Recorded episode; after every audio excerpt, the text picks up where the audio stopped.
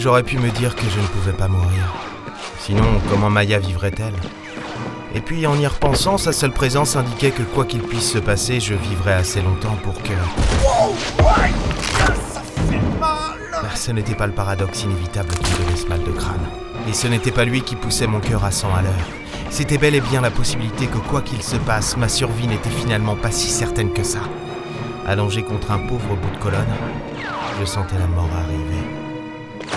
Redressé d'un bond. J'ai visé. Dans mon dos, à quelques mètres en hauteur, il restait un pirate séfrite, et j'imaginais le bruit de son doigt sur la gâchette de son éclateur, le cliquetis armant la cellule énergétique, la puissance libérée par le mécanisme, le feu comprimé parcourant le canon jusqu'à son embouchure et...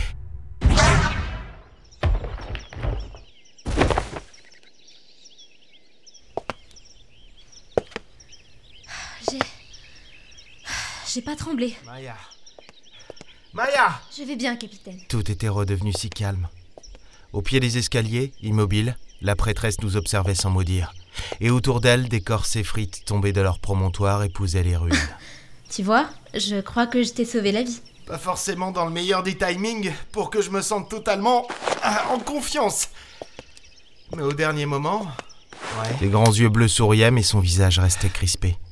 Plus je la regardais, et plus j'essayais de deviner. Mon héritage Une ressemblance Barrant son nez d'une joue à l'autre, son étrange tatouage bleuté était parsemé de terre. Avait-il une signification? C'est parce que jusqu'au dernier moment, je ne savais pas si j'allais réussir à viser juste. Il était bien caché le dernier. J'ai acquiescé. Que pouvais-je dire de plus? Que pouvais-je faire? Je n'arrivais plus trop à penser.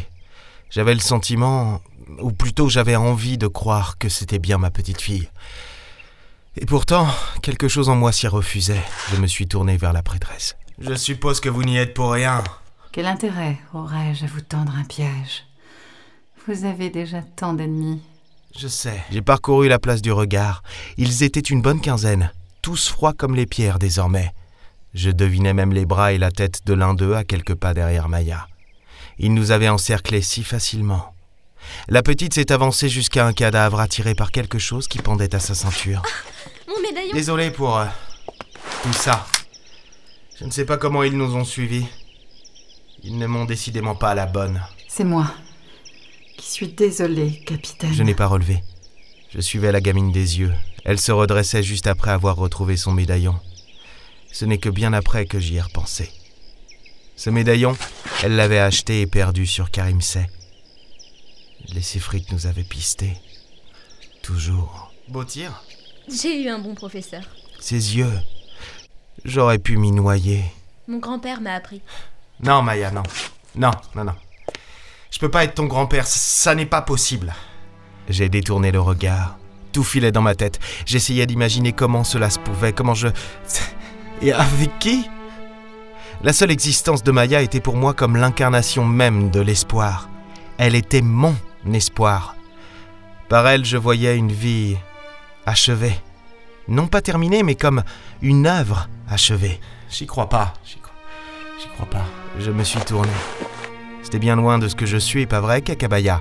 Un capitaine perdu, seul, sans aucune attache, sans avoir jamais vraiment connu son peuple, à le poids de ses fautes devant vous tous. Sans aucun espoir d'achever réellement quoi que ce soit. Dont le seul but n'est pas de construire une vie, mais de survivre. Pardon, mais j'y crois pas. Je t'ai dit que les Séfrites étaient tous Hein? Parce que ce n'était pas vraiment le cas. L'un d'eux avait encore assez de souffle pour soulever son éclateur. Je ne l'ai même pas vu me viser.